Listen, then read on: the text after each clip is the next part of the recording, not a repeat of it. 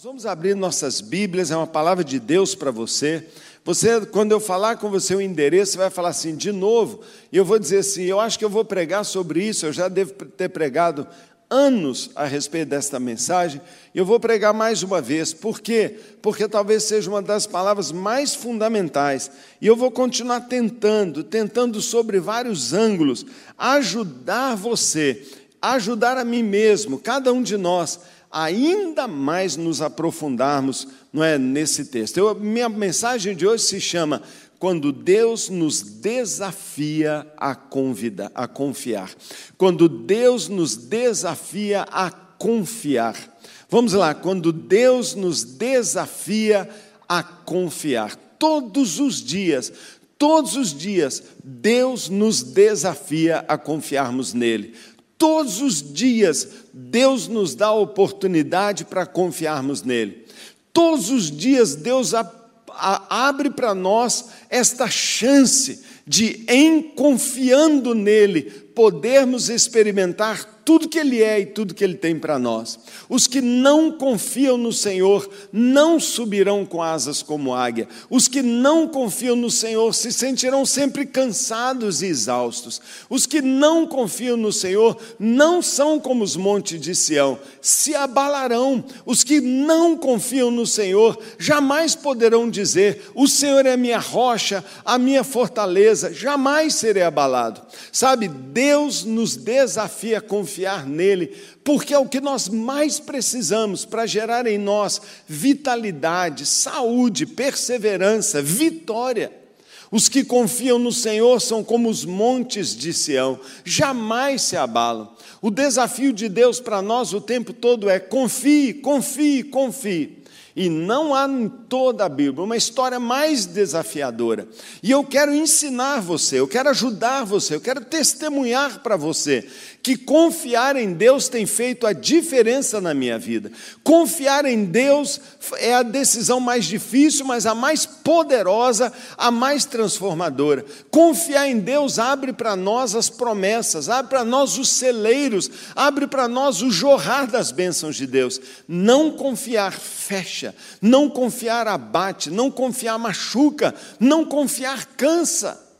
Então hoje eu quero entrar junto com você mais uma vez na história da Bíblia talvez mais clara, mais nítida, mais assim pedagógica para nós do que é confiar em Deus e como Deus nos desafia a confiar nele. Eu, eu aposto que esse auditório inteligente, esse auditório acordado, esse auditório esperto que está aqui hoje, você na sua casa já sabe que texto eu vou ler. Então vamos brincar aqui um pouquinho. Se eu quero pedir para você, me dá uma história, um texto bíblico que é para você, assim, o texto mais marcante, mais claro, mais poderoso sobre confiar em Deus. Qual você diria? Qual você escolheria?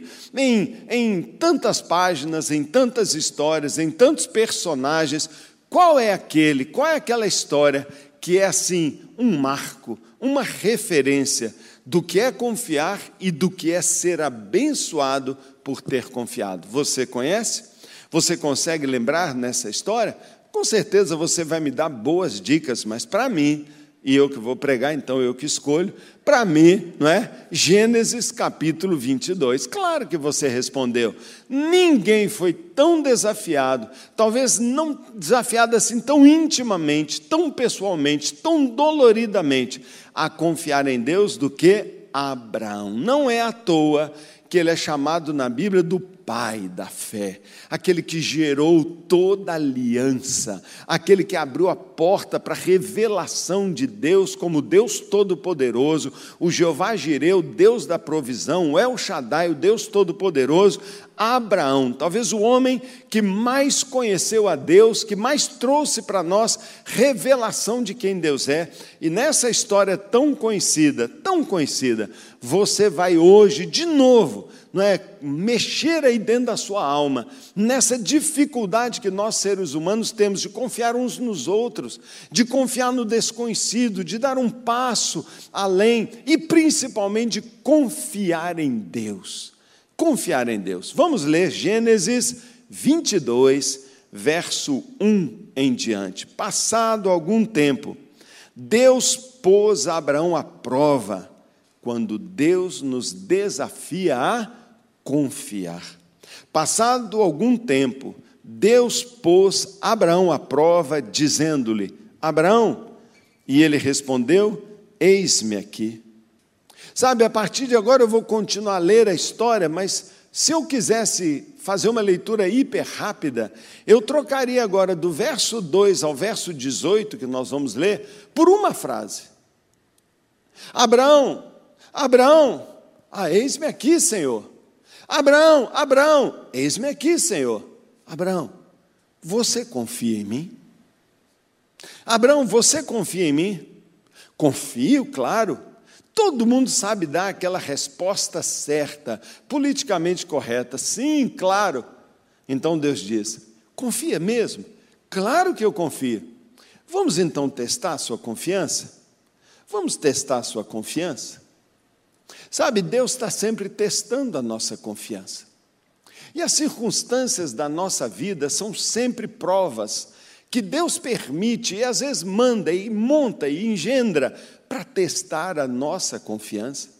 Ao longo da nossa vida, nós passamos por diversos invernos e verões, nós passamos por histórias lindas e por histórias difíceis, momentos lá em cima e momentos lá embaixo, em todo o tempo, lá em cima, nos momentos mais lindos, ou lá embaixo, nos momentos mais duros, Deus sempre está perguntando para nós: Você confia em mim? E hoje eu faço para você essa pergunta: você confia no Senhor? Deus está sempre testando se nós confiamos nele. Então vamos ler a história para aqueles que não se lembram, acho que a maioria aqui já recorda imediatamente, mas há algumas frases que é bom a gente reler para você poder lembrar muito bem. Então disse Deus: Ah, é? Você confia em mim? Confio, Senhor. Então tá bom. Verso 2: Tome seu filho seu único filho, Isaac, a quem você ama, sempre a prova envolve algo que a gente ama, algo que é precioso para nós. Pega o seu filho, que é tão precioso para você, e vá para a região do Monte Moriá. Sacrifique-o, mate-o, sacrifique-o ali como holocausto, ou seja, mate, tire a vida e queime o corpo. Holocausto é ponha numa fogueira e queima até virar cinza. Até virar cinza. Vai, vai lá, num dos montes que eu vou te mostrar, você vai fazer isso. Na manhã seguinte, Abraão levantou-se e preparou seu jumento, levou consigo dois dos seus servos e levou Isaque, seu filho. Depois de cortar lenha para o holocausto, partiu em direção ao lugar que Deus lhe havia indicado. No terceiro dia da viagem, Abraão olhou e viu o lugar ao longe. Disse ele aos seus servos: Fiquem aqui Fique aqui com o jumento enquanto eu e o rapaz vamos até lá. Depois de adorá-lo, depois de adorarmos, voltaremos. Abraão pegou a lenha para o holocausto e a colocou nos ombros do seu filho Isaque. Ele mesmo levou as brasas para o fogo e a faca. Caminhando os dois juntos, Isaque disse ao seu pai Abraão: Meu pai, sim, meu filho, respondeu Abraão. Isaque perguntou: As brasas e, as, e a lenha estão aqui. Mas onde está o cordeiro? Onde está o cordeiro para a gente sacrificar lá no monte?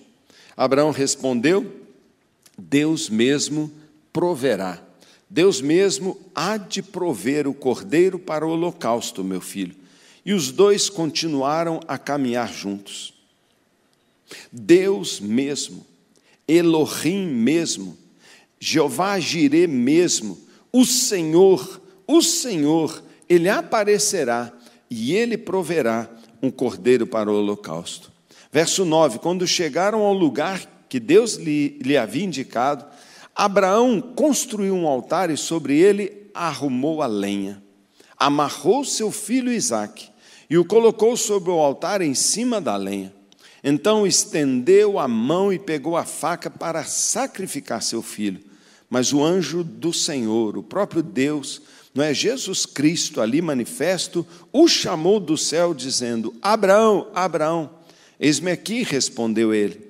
Não toque no rapaz, disse o anjo, não lhe faça nada. Agora sei que você teme a Deus, agora sei que você confia em Deus, agora sei que você obedece a Deus, porque não me negou seu filho, seu único filho. Abraão ergueu os olhos e viu ali, ali, como ele havia previsto, um carneiro, um cordeiro preso pelos chifres num arbusto. Foi lá pegá-lo e o sacrificou como holocausto em lugar do seu filho. Abraão deu àquele lugar o nome de o Senhor proverá, Jeová Jirê. Aquele lugar se chamou Jeová Jirê, o Senhor proverá. Por isso até hoje se diz no monte de Jeová Jirê, ou no monte do Senhor proverá. Pela segunda vez, o anjo do Senhor chamou Abraão do céu e disse: Juro, eu juro, Abraão, por mim mesmo, o maior juramento que pode haver, jurando por Deus, por mim mesmo, eu juro que por ter feito o que você fez, por ter confiado em mim, não me negando o seu filho, o seu único filho, esteja certo de que o abençoarei e farei seus descendentes tão numerosos como as estrelas do céu e como as areias da praia do mar. Sua descendência conquistará as cidades dos que lhes, lhe, lhe forem inimigos, e por meio dela, todos os povos da terra, todos serão abençoados, porque você me obedeceu. Porque você me obedeceu. Sabe, queridos, nestes anos todos, estudando a Bíblia, conhecendo a Deus, buscando a Deus, graças ao Senhor por esta oportunidade desse relacionamento e dessa amizade. Quando alguém hoje me pergunta, quando alguém me pergunta, Paulo, como você entende que Deus sabe, tem certeza que você o ama?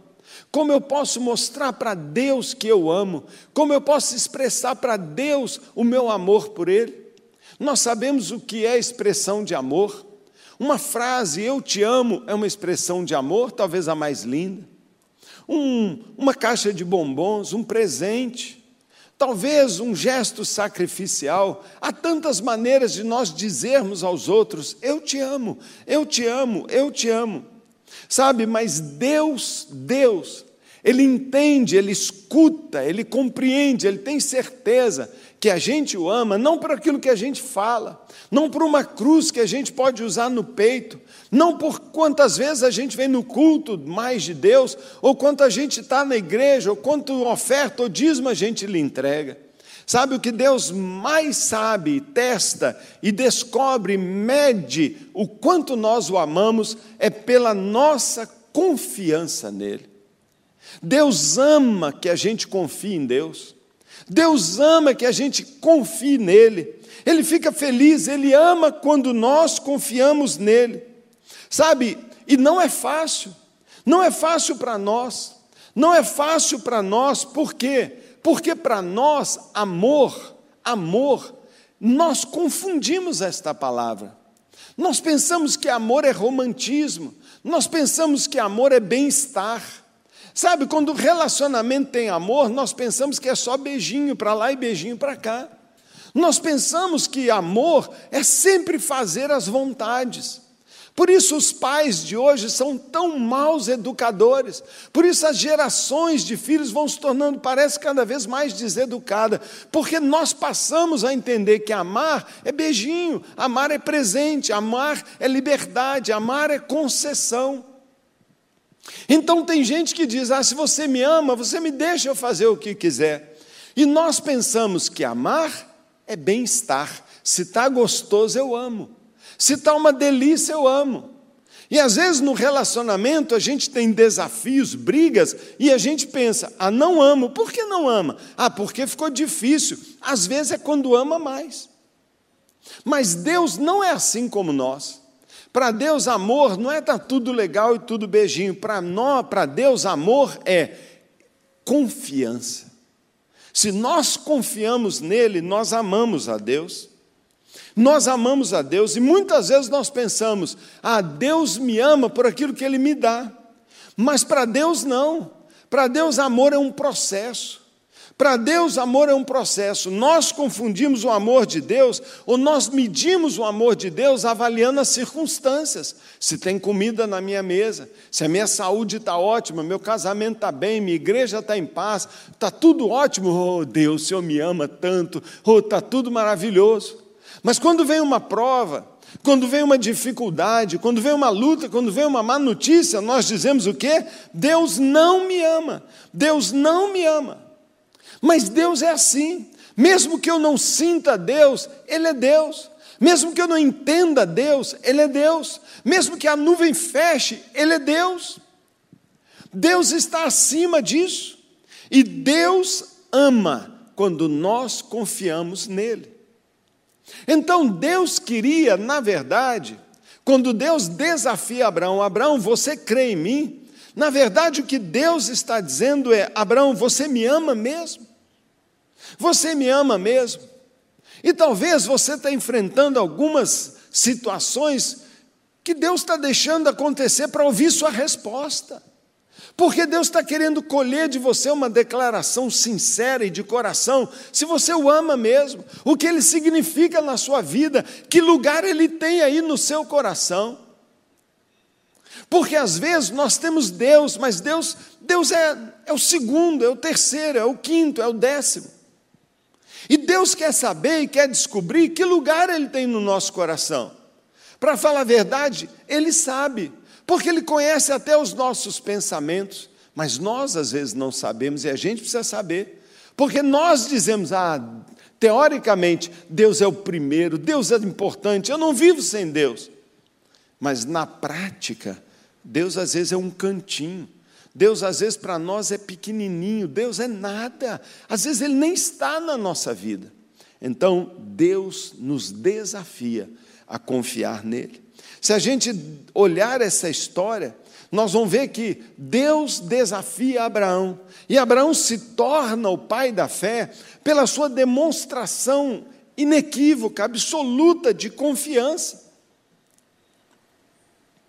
Quando Abraão vai até aquele monte, prepara todo o holocausto, e ele pega a sua faca e decididamente desce o braço e o anjo do Senhor, uma manifestação no Velho Testamento da presença de Jesus, o Salvador, quando Jesus retém a mão de Abraão, salvando a vida daquela criança, Deus diz: Agora eu sei, não toque no rapaz, não faça nada, porque eu sei que você me teme, eu sei que você me ama, eu sei que você confia em mim. Porque você não me negou seu filho, o seu único filho. E agora, Deus escuta de Abraão uma poderosa declaração: Eu te amo, Abraão. Eu te amo, Deus. Eu te amo, Deus. Eu faço o que o Senhor me mandar. É meu filho, eu entrego. É meu casamento, eu entrego. É meu dinheiro, eu entrego. Eu te amo, Senhor. Eu te amo. E quando Deus Houve da parte de Abraão esta confirmação, não só de papo, mas nas suas escolhas. Deus diz para ele: Eu juro por mim mesmo, eu juro por mim mesmo, que por ter feito o que você fez, não me negando o seu filho, ou seja, desta maneira demonstrando o seu amor, esteja certo que eu te abençoarei e farei seus descendentes tão numerosos, sua descendência conquistará cidades e por meio delas, muitas pessoas serão abençoadas. Sabe, o Deus Todo-Poderoso se manifestou na vida de Abraão para sempre. Ele chamou aquele lugar de Jeová Jirê, que significa Deus proverá. O Monte Moriá passou a se chamar o Monte do Deus proverá. Sabe, Deus quer ser para mim e para você Jeová Jirê. Muitas vezes você pede, Senhor, Jeová Jirê, Jeová Jirê.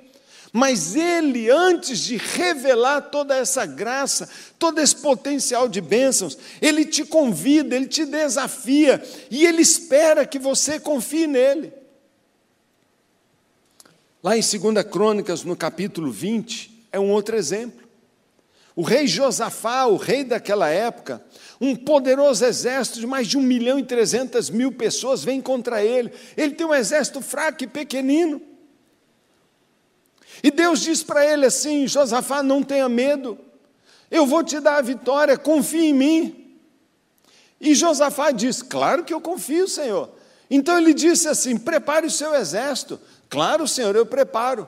Agora deixe as armas, ninguém vai levar arma nenhuma. Mas, Senhor, um milhão e trezentos soldados do lado de lá, armados até os dentes, E nós como? Não, pega instrumentos, pega violão, pega tambor, pega tamborim, pega corneta, põe os cantores à frente e vá. Marche, vá em direção ao exército inimigo. Irmão, agora pensa nessa, nesse desafio de Deus. Por que Deus mandaria um pai matar o seu filho? Por que Deus pediria para um exército largar suas armas, um número muito menor de soldados e ainda irem cantando para a morte? E lá foram eles, glória a Deus, poderoso Deus, poderoso Deus. E de repente, quando eles chegaram lá, o exército estava morto. Deus enviou à frente o anjo e deu vitória para eles, mas para ir em direção sem armas, Deus está testando o que? A confiança. Deus espera e Deus quer saber se nós calmamente podemos confiar nossas dificuldades na Sua mão. Não é esse ainda o único exemplo? Lá em João capítulo 11, Lázaro fica doente.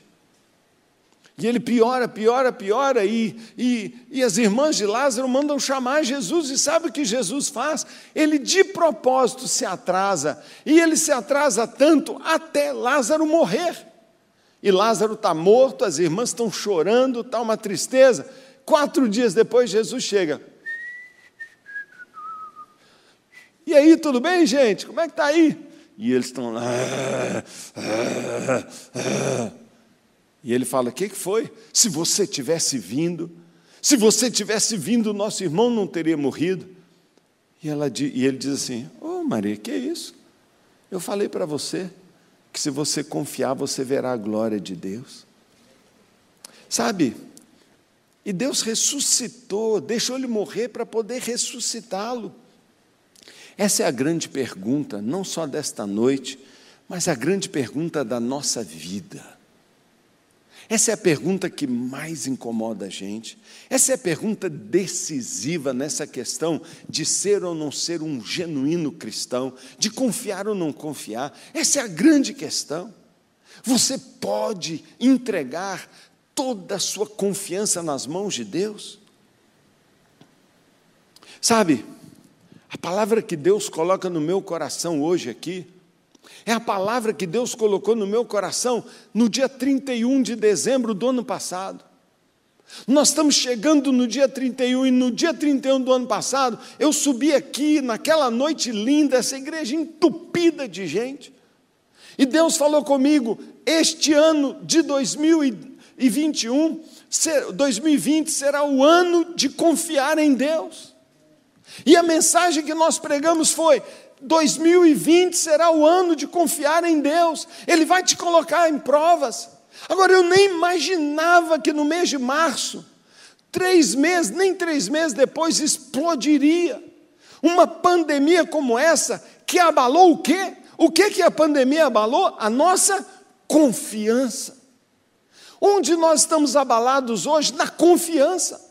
Vacina chinesa ou vacina russa? Nenhuma das duas. Governo Bolsonaro ou governo Doriana? Nenhum dos dois. Emprego? Não sei. Trabalho? Não sei. Contaminação? Não sei. Cloroquina? Não sei. O que que este ano mais está testando na gente? A nossa confiança. Então, quando o ano de 2020 foi declarado como o ano de confiar em Deus, eu nunca podia imaginar que seria o ano da prova global de confiança. Que todas as nações da terra passariam por uma prova dessa. E você não imaginou. E tem gente hoje que não consegue levantar da cama. Tem gente hoje que está brigada com Deus. Tem gente hoje que está abandonando os caminhos do Senhor e já chutou o balde. Tem gente hoje que está mais firme, mais vencedor e experimentando isso mais do que tudo a coisa. Pode ter certeza disso. Pode ter certeza disso. Muitos não conseguem ter acesso a todo o potencial de vida abundante, de conquistas, de graça que Deus revela aqui na vida de Abraão, na vida de Josafá, na vida de Maria né, e da sua irmã Marta. Por quê? Porque não conseguem confiar em Deus. Acreditar em Deus não é acreditar num conjunto de verdades ou frases sobre Deus. Deus é amor, acredito. Deus é todo-poderoso, acredito. Deus existe, acredito. Ele criou os céus e a terra, acredito. Crer não é acreditar. Crer é confiar. Você não crê se você não confiar que Ele é tudo isso, mas Ele tem o controle da sua vida. E se Ele te coloca na frente de um inimigo só com um violãozinho, o inimigo vai cair. Se Ele coloca você com seu filho ali e Ele prometeu que o seu filho seria herdeiro, então seu filho não vai morrer que seu irmão, se seu irmão tem quatro dias que está num túmulo e ele falou que ele não estava morto, que ele só estava dormindo, então ele vai acordar. Porque o que Deus fala e o que Deus é, é digno de confiança. Eu já falei do Salmo 125: os que confiam no Senhor são como os montes de Sião, não se abalam, mas permanecem firmes para sempre. Como os montes cercam Jerusalém, assim o Senhor protege o seu povo, desde agora e para sempre. Esta palavra foi declarada no dia 31 de dezembro, quase à meia-noite, dizendo para você que o Senhor protege o seu povo. Mas teve pessoas aqui que se trancaram em casa, foram para debaixo da cama, se desesperaram, desesperaram, dizendo: Mas Deus não protege. Ele protege, na teoria, ele protege da gripe, mas não protege do coronavírus. Onde você ouviu isso? Até os jovens se cansam e ficam exaustos, diz Isaías no capítulo 40. Os moços tropeçam e caem, caem, mas aqueles que confiam no Senhor renovam as suas forças. Então por que, que você está sem força? Voam bem alto como águias, porque sua vida não decola. Correm e não ficam exaustos, porque você não consegue nem levantar uma mão. Andam e não se cansam, por que, que toda hora você fala, ah, não dou conta não? Provérbios 3, verso 5 diz: Confie no Senhor de todo o seu coração. Não se apoie no seu próprio entendimento. Reconheça o Senhor em todos os seus negócios, caminhos, dificuldades, crises e provas, e Ele endireitará a sua vida. Meu Deus, nós podemos confiar em Deus. Nós podemos confiar em Deus. E Abraão confiou em Deus. Como a gente faz para confiar em Deus? Por que Abraão passou de forma tão brilhante em confiar em Deus? Primeiro lugar, quando nós confiamos em Deus, nós obedecemos a Deus sem hesitar. Quando nós confiamos em Deus, nós obedecemos a Deus mesmo sem entender. Quando nós confiamos em Deus, os seus mandamentos não são difíceis de obedecer. Quando nós confiamos em Deus, não temos medo de que obedecer aquela ordem de Deus nos colocará em algum tipo de problema, mas confiamos que a obediência abrirá a porta às promessas dele na nossa vida. Deus disse: Vá ao monte, mate o seu filho para mim. A Bíblia diz que no dia seguinte, bem cedo, ele se levantou. Sabe o que significa aqui na Bíblia o Espírito Santo botar que aquele homem acordou bem cedo? É que ele não se demorou, ele não questionou, ele não ficou brigando, ele não ficou esperando um outro teste, ele não ficou regateando com Deus. Ele falou: O Senhor falou, falou, então eu obedeço. Quantos de nós provam que não amam, provam que não confiam em Deus porque não obedecem. Deus fala e você diz: não, não é bem assim.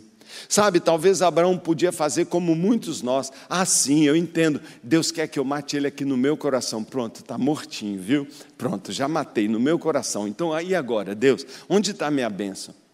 Não, que matar no coração é essa? Não, não, não, ele testificou aqui, eu entendi. Sabe, obediência é obediência. Tem gente que diz assim: ah, eu sei, eu sei que essa é a vontade de Deus, mas. Só mais desta vez, só mais desta vez. Não, não, eu estou tão apertado que Deus vai entender que eu não posso pagar os impostos de renda. Ah, eu estou tão, tão apertado que Deus, claro, Deus está entendendo, não é? Deus está entendendo que eu não vou dar o dízimo. É melhor eu não dar o dízimo na igreja do que dar e depois ter que ir lá e pedir uma ajuda. Vai ser muito humilhante. Então eu não dou e já fico com a ajuda que ia ser minha. Só que tudo isso significa não confio, não confio, não confio, não confio. E Deus não libera para você.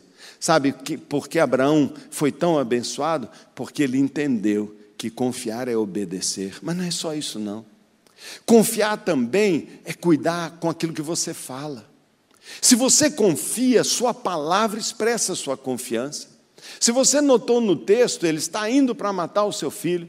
Chega o um momento, ele não quer que os seus ajudantes vão, porque aqueles ajudantes, com, com certeza, iam achar que ele surtou. Eles não iam entender a prova que Deus estava fazendo, como muitas vezes seus amigos, seus parentes não entendem as suas provas. E eles dizem: Você está doido, você está ficando um fanático, você está ficando maluco. Então ele disse assim: Ó, oh, vocês ficam aí, eu vou continuar com o menino. Mas sabe o que ele falou? Você se lembra? Ele diz assim: Nós vamos lá adorar a Deus. É a primeira vez na Bíblia que a palavra adoração aparece. Muitos de nós pensam que adoração é, é uma emoção dentro da igreja, ao som de uma música linda, na moda, bem bonita. Adoração é obedecer, adoração é confiar, adoração é sacrificar, adoração é um sacrifício de louvor, é uma rendição da vida, da vontade, dos sonhos a Deus, é se prostrar e dizer: Eu sou teu, faz a tua vontade, você é tão grande que eu me entrego, eu confio, eu deito no rio e você me leva. Isso é adoração. Ele disse assim: Olha, fiquem aqui, eu e o rapaz iremos e voltaremos. Ele não disse eu voltarei, ele disse voltaremos. Porque quem confia declara em fé aquilo que vai acontecer.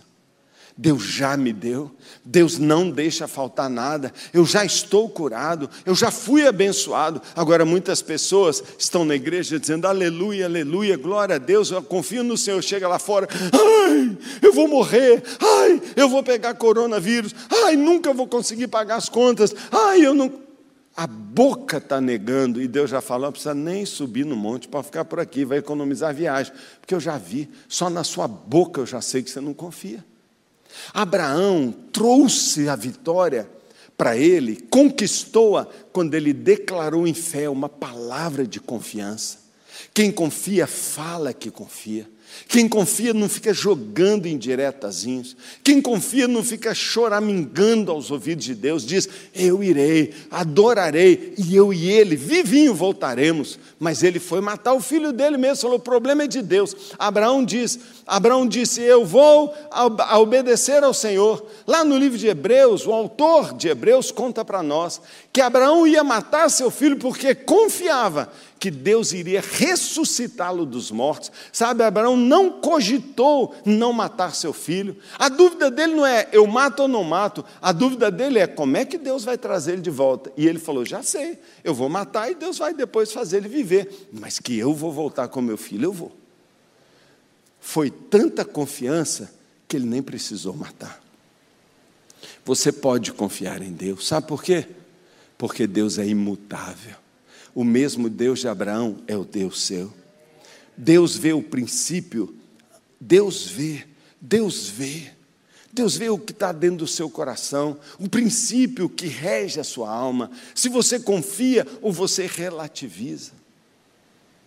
Nós vivemos muitos perigos. Os maiores perigos que nós vivemos hoje, no meio do povo de Deus, não são aí, não é essas doenças, nem as heresias, nem, nem os demônios. O grande perigo que está infiltrado dentro da igreja e nos destruindo é que a gente não crê mais, é que a gente duvida, e principalmente a gente acaba relativizando a palavra de Deus. Se Deus falou, é. Se Deus disse, creia, é. Agora, quando você diz, não sei bem, é mais ou menos, você já começou a negociar sua confiança. Meu querido amigo, meu querido irmão, Deus tem um tesouro para você. Deus tem mais, muito mais, abundantemente mais. Ele tem para você, mas se Ele vai liberar ou não, depende do quanto você confia nele. Ele é imutável. Deus é o mesmo Deus, Ele nunca é surpreendido por um imprevisto, Ele também, sabe, Ele faz correções, Ele, Ele sabe o que ele, como nos conduzir no caminho. Sabe, Deus não está sujeito a essas mudanças climáticas, Deus não está sujeito às mudanças das épocas, Ele é Deus imutável. Se Ele diz que promete, prometeu, prometeu. Se Ele diz que vai cumprir, vai cumprir. Se Ele diz que Ele tem poder, Ele tem poder. E você, tome a sua escolha. Confia ou não confia. Ele é fiel. Ele é fiel. Hebreus capítulo 10 diz: aquele que prometeu é fiel. Deus é fiel para cumprir cada uma das suas promessas. Ele não é só fiel e nem imutável, ele é forte. Ele faz promessas e tem poder para cumprir todas as promessas. Deus é poderoso para fazer tudo o que ele prometeu, está escrito em Romanos capítulo 4, verso 21. Deus não pode mentir. É impossível que Deus minta, diz Hebreus capítulo 6, verso 18. A rocha, a rocha, sabe, ela, ela, ela não se abala, ela não se abala, ela não se abala. Olha, meu querido, deixa eu dizer para você: um hipopótamo não pode voar, um hipopótamo não pode voar, uma borboleta não pode falar, não pode falar, e Deus não pode mentir. Porque a borboleta não fala? Porque ela é uma borboleta, é a natureza dela. Porque o hipopótamo não pode voar? Porque é o que ele é. Agora, porque Deus não pode mentir? Porque Ele é Deus. Se você crê que Ele é Deus, você tem que aprender a confiar em Deus. Como eu aplico essa palavra para você? Sabe, chegando ao final deste ano, o ano de confiar em Deus, eu digo para você: que prova, hein? Nem eu não podia nem sequer imaginar ao declarar aquela palavra e pregar no mês de janeiro inteiro, o mês da confiança. A série que nós pregamos, você pode confiar que Deus é o seu melhor amigo. Você pode confiar que Deus nunca te abandonará. E nós pregamos quatro mensagens dizendo: pode confiar, pode confiar, pode confiar. E aí Deus falou assim: vamos para o exercício prático? Vamos? Vamos. Começou a pandemia. Pá! Agora estamos aqui, né? acreditando que já vai passar, que a vacina já está aí, que Deus está te protegendo. Minha pergunta: e aí, passou no teste? Final de ano, está todo mundo mostrando boletim. Ô pai, meu boletim, não é? Final de ano era assim, esse ano está meio confuso, não é? é? Mas sempre foi assim. Nessa época eu estava mostrando para o meu pai meu boletim. Como é que foi meu ano? Vamos dar uma olhadinha nas suas notas agora? Você quer olhar comigo as suas notas? Vamos lá. Tem nota vermelha aí? Dormiu bem? Está seguro? Sua boca falou o quê?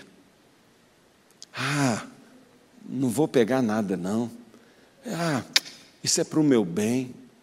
Ah, vai passar aqui e eu vou estar tá muito melhor. Ah, eu vou entrar na dimensão da bênção, porque eu vou, vou fazer o que Deus falou e vou voltar abençoadíssimo. E aí, como é que foram as notas? Está aprovado? Você está melhor do que quando o ano começou? 2020 foi um desperdício? Você hibernou feito um ursão, entrou na caverna até o inverno passar e depois vai sair de lá para comer e aproveitar a primavera? Como foi? Esse ano para você. Às vezes a gente não entende o que Deus está fazendo, mas Ele nos avisou lá. Esse ano, central, vocês têm que testar. Confia ou não confia em mim? Eu quero. Eu quero lembrar para você. Se você quer ter seu relacionamento com Deus revolucionado, se você quer experimentar um, um nível de intimidade, confiança e relação com Ele transformador, lembre-se, primeira coisa a fazer, Deus tem que ser o primeiro da sua vida. Porque Deus pediu para Abraão sacrificar Isaac? Porque Isaac tomou o lugar de Deus. No coração de Abraão, Isaac passou a ser seu grande amor. E muitas vezes Deus deixa que situações nos abalem porque nós temos que deslocar aquilo que está competindo com a prioridade da nossa vida. Pastor, mas isso é tão difícil, eu sei que é, porque a gente não nota. A gente não nota, então eu tenho comigo uma maneira que eu compartilho com você. Eu pego a minha agenda, Hoje eu estava sentando com um novo pastor que está trabalhando conosco, estava lá no, no, meu gabinete conversando com ele, e eu mostrava para ele, não é? Como é que um pastor deve fazer para colocar Deus em primeiro lugar? E eu estava compartilhando sobre isso, eu peguei a minha agenda, e eu peguei a minha agenda aí dos últimos tempos e mostrei para ele. E nós fomos somando ali, sabe o que que deu? E olha, eu faço coisa que você não imagina. O que eu lavo de louça, eu acho que eu devo ser um recordista mundial. O que eu passo de pano naquela casa, o que eu cozinho para os meus genros aqui, você não tem ideia, não. É só dar folgado lá em casa. Olha aqui, ó. O que eu faço, você não tem ideia. Mas sabe que eu somei a minha agenda? E eu peguei algum tempo ali somando a minha agenda, e sabe o que, que deu? Primeiro consumo de tempo na minha rotina diária? Intimidade com Deus tempo com Deus. O maior número de horas do meu dia é gasto separado com Deus. E não é porque eu sou à toa, não, eu trabalho de sol a sol. Eu não fico ali com uma roupa assim de budista, uma trancinha na cabeça, cheirando incenso o dia inteiro, não. E botando uns tamborzinhos. Dum. Fico não, é pauleira. Trabalhando, montando, arrumando, visitando. Nossa mas eu acordo de madrugada. Eu vou à noite e ainda gasto mais um tempo. E eu paro na hora do almoço, e a hora que for eu corro. Sabe como que você, sabe como você confia em Deus e sabe como que você revoluciona a sua vida? Não deixe Deus ter que brigar com você. Já coloque Ele em primeiro lugar. E você coloca Deus em primeiro lugar quando, na primeira hora do seu dia, você tira tempo com Deus. Eu já falei e falo de novo. Em inglês, a gente fala no Bible, no coffee. Não teve tempo com Deus, não gastou tempo com a sua Bíblia, não toma café. E é assim todos os dias. Não tem um dia que eu vou botar uma gota de café se eu já não gastei muito tempo com Deus. Por quê? Porque na primeira hora do meu dia, o meu tempo é Deus. O meu tempo é Deus. No primeiro dia da semana, todo domingo, sabe onde eu estou? Eu estou aqui, ó.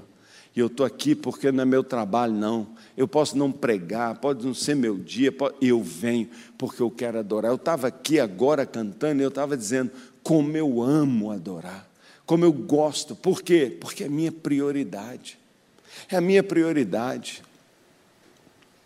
Na primeira semana de cada mês, eu faço um jejum, consagro um jejum santo, de limpeza, de detox detox, de consagração, de colocar minha vida, tudo que eu sou e tenho de novo no altar de Deus, porque a gente costuma sair do altar e eu vou lá e falo: Senhor, eu sou teu, tudo que eu tenho é teu, testa a minha vida, eu te dou tudo, eu te amo, Senhor, eu me ofereço como um sacrifício vivo, pode me matar, eu abro mão dos meus sonhos, eu abro mão dos meus desejos para cumprir a Sua vontade.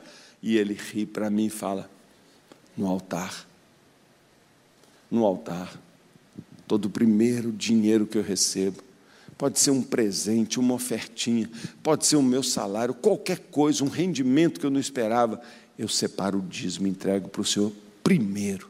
Antes de qualquer outra despesa, antes de pensar um uso, eu já entrego ao Senhor. Eu já entrego aqui, eu coloco ao Senhor e eu entrego ao Senhor. Sabe como Abraão escolheu? Decida também que você não será superficial você não será medroso, você não será limitado no seu relacionamento com Deus, na sua feição, você não vai botar limites. Eu amo Deus um pouquinho, eu amo Deus um tantinho, não, eu amo tudo, eu amo mais que meu filho, eu amo mais que tudo, eu amo mais que os meus sonhos. Esse menino é o meu sonho, é o meu sonho de ter um filho, é o meu sonho de ter um neto, é o meu sonho de gerar uma nação. Mas Deus me pediu, larga o sonho, eu quero é Deus. Então, se você quer viver essa realidade, não limite, não seja medroso, não desconfie, confie no Senhor. Tome a decisão de confiar o seu futuro a Deus. Como vai ser 2021? Como vai ser o ano que vem? Eu não sei. Vai ter vacina? Eu não sei.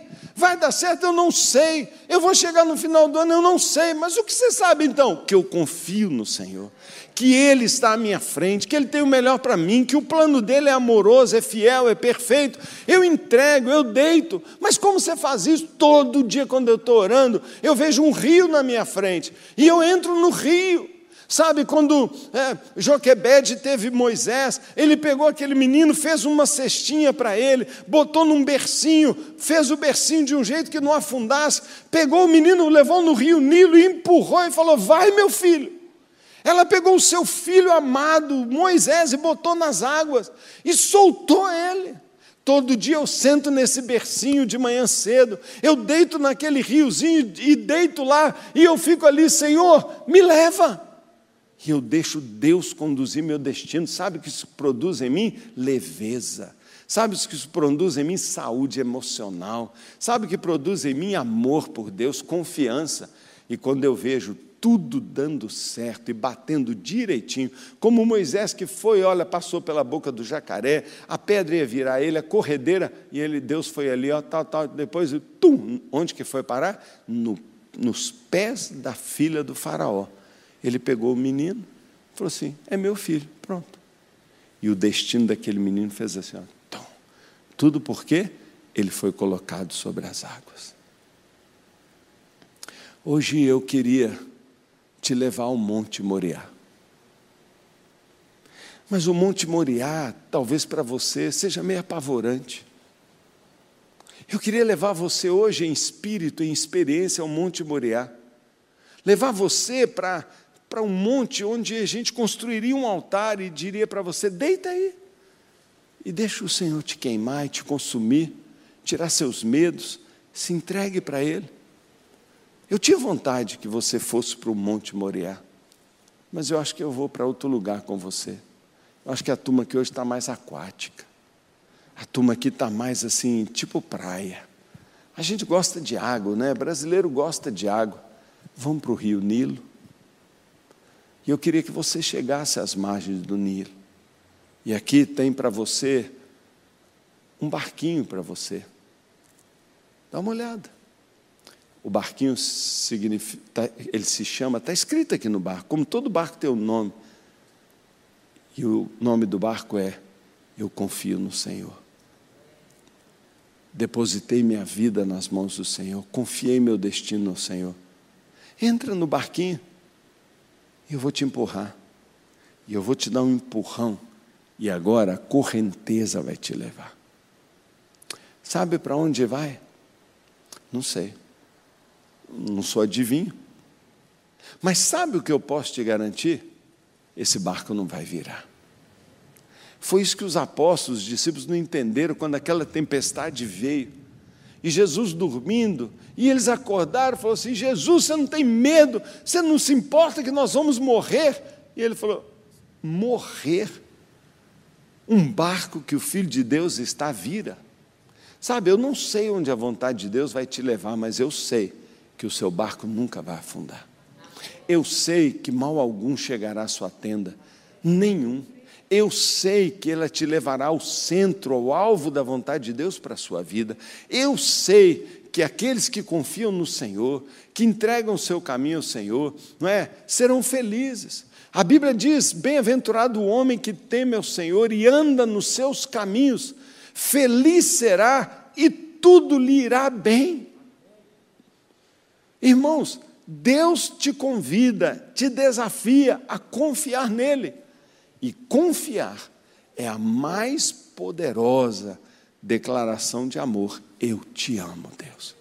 Você quer declarar hoje seu amor a Deus? Então fique de pé para nós orarmos.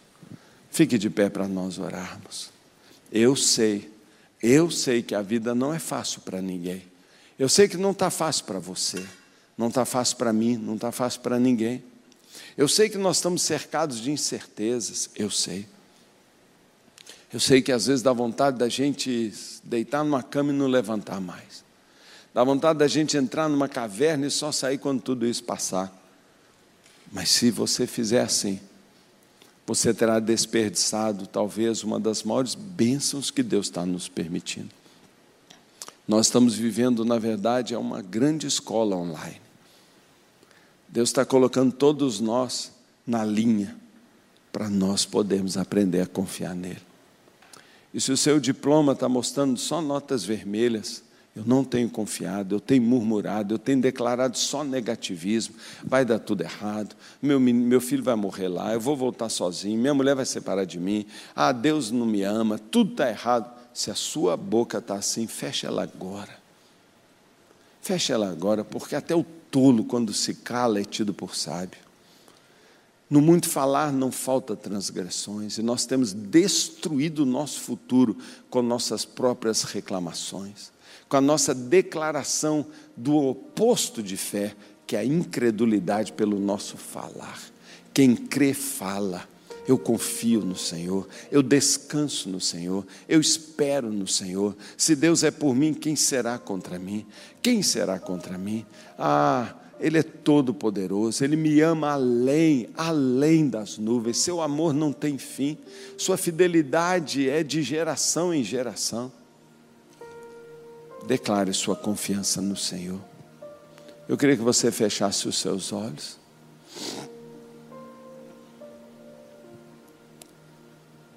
Nesse momento nós vamos nós vamos ministrar uma canção ao Senhor. Desde que a gente eu comecei aqui, eu estava querendo adorar mais a Deus. Eu estava querendo cantar uma canção. Sabe, no meio da dor, no meio da doença, no meio da mortandade, no meio das estatísticas, no meio das más notícias, no meio das manipulações, no meio das, dos, dos, aproveitamentos aí, não é, de abusos de tudo que é lado, quando a gente se sente às vezes os bobos que não sabe para que lado correr, sabe, nessas horas sempre tem uma saída. Não é para frente, não é para trás, não é para o lado, não é para nenhum desses, é para cima. É subir com asas como águia. Por isso que a Bíblia fala que os que confiam no Senhor subirão com asas como águia, porque não tem saída à frente, não tem atrás, você não vê para onde você olha, você fala para onde eu vou, e Deus está dizendo: sobe, sobe para cá. Eu quero para nós orarmos que você suba um pouquinho, sabe, aqui no, no andar de baixo, no andar de baixo, aqui está uma confusão, aqui no andar de baixo ninguém se entende. Aqui no andar de baixo tem ofensas, aqui no andar de baixo tem mentiras, aqui no andar de baixo tem violência, aqui no andar de baixo tem, sabe, tem muitas feridas, tem um tsunami passando aqui. Sabe, naquele tsunami que devastou a Indonésia e a Ásia há alguns anos atrás, se salvou quem estava no andar de cima. Quem estava lá embaixo foi levado. Se você ficar no andar de baixo, você vai ser levado. Deus te convida, sobe para o andar de cima. Eu quero te subir, eu quero te levantar. E o andar de cima é os que confiam no Senhor, são como os montes. Está no alto, está inabalável, é rocha. Como eu faço para confiar em Deus? Em primeiro lugar, escolha. Segundo lugar, obedeça sem questionar. Terceiro lugar, declare, fale, eu confio. E fale, vai dar tudo certo. Você acha que eu estou falando teoria? Minha vida inteira tem sido assim minha vida inteira.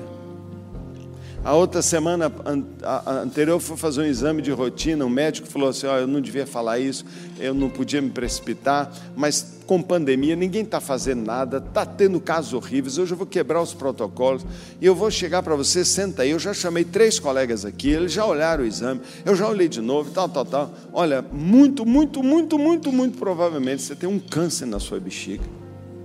E eu falei, pô, legal, hein? E ele falou comigo: você corre amanhã para fazer um exame que é claro, definitivo. E o que, é que eu faço com uma notícia dessa? Eu vou falar para os outros? Não falei para ninguém. Não falei nem por nada, não. Eu comecei a falar: Deus é que me cura, Deus é minha segurança. Eu reclamei, falei, nada. Eu fui fazer o exame, nem pude fazer no outro dia, custei um pouquinho para fazer. Peguei o resultado outro dia, não tem nada. Está ótimo, estou bem da vida, estou né? bem para tem nada, não. Sei lá que cara fez aquele negócio, sei lá, devia estar tá com Covid cerebral, uma coisa assim. Mas o cara me deu um maior susto, não é? Mas ó, tem que confiar. Então, eu sou igual a você. Eu vou em médico, né? a grana fica curta, um problema parece insolúvel, eu não sei para que lado ir. Sabe o que eu faço? Eu vou para o andar de cima. Eu subo para o andar de cima. Então, quando eu tenho uma má notícia, eu levo ela para Deus. Falo, Deus, isso aqui. Quando eu tenho uma preocupação, eu subo, eu vou para o andar de cima, porque no andar de cima o tsunami nunca me pega. Nunca me pega. Ele é uma torre alta. O lugar para os filhos de Deus não é no chão, é no céu. O lugar para nós andarmos não é no meio dos espinhos, é nas nuvens. O lugar para a gente caminhar é de mão dada com o Senhor e não de mão dada com o negativismo, com as tormentas, com as crises, com as dúvidas, com as preocupações. Parece muito autoajuda, mas sabe o que é isso? Ajuda do alto. É ajuda que vem do alto, não é autoajuda. É ajuda que Deus dá para nós, para vencermos as nossas tribulações.